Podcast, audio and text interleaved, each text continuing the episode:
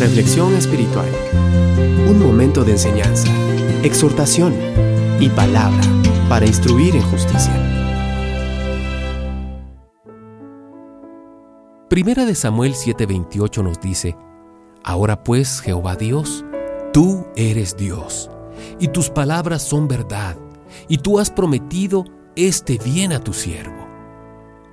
De pronto te encuentras en una situación en la que sientes que no avanzas. Sientes que te has estancado en lo que te propusiste alcanzar con tanto esmero y dedicación desde hace mucho tiempo.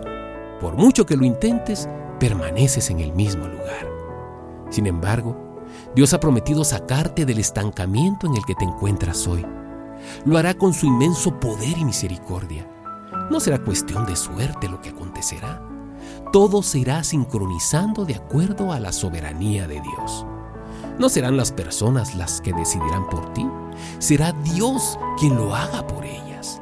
Será Dios quien te abra las puertas de manera inusual para conducirte y colocarte donde vas a fructificar pese a tu inexperiencia total. Las personas únicamente serán los medios que Él pondrá.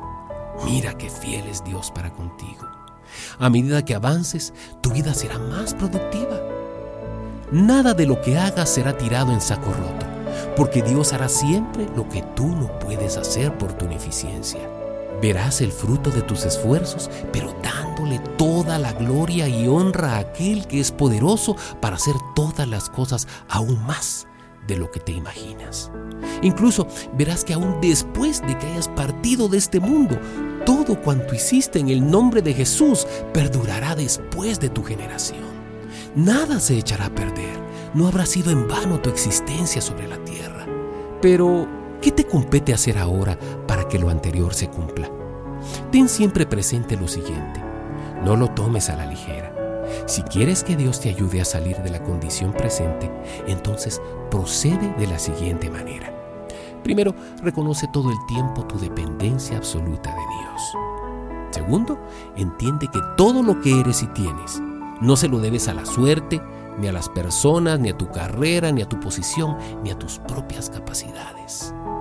Tercero, declárate incapaz e ineficaz ante Él y que si algo vas a lograr, se lo debes a su acción poderosa sobre tu vida. Todo se lo debes a Él. Cuarto, busca hacer siempre tu voluntad. Vive conforme a los parámetros establecidos en su palabra. Esto te traerá consecuencias de bien. No dejes de consultar el mapa de tu vida que es la palabra de Dios. Dedica tiempo a la lectura y a la meditación diaria de la Biblia.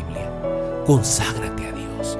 Renuncia a tus planes personales y sométete incondicionalmente a los planes perfectos que Dios tiene para tu vida. Vive para Él pues todo tu ser le pertenece. Él nunca te defraudará. Mantente en comunicación con Dios y esto se logra con la oración diaria. Búscale cada mañana antes de iniciar tus actividades diarias. Es lo primero que has de hacer, orar. Espera en Dios. Deja que en su tiempo todas las cosas vayan tomando su lugar. Nunca las apresures a causa de tu impaciencia. Espera en Dios, creyéndole y haciendo con responsabilidad todo lo que te corresponde. Comienza desde hoy.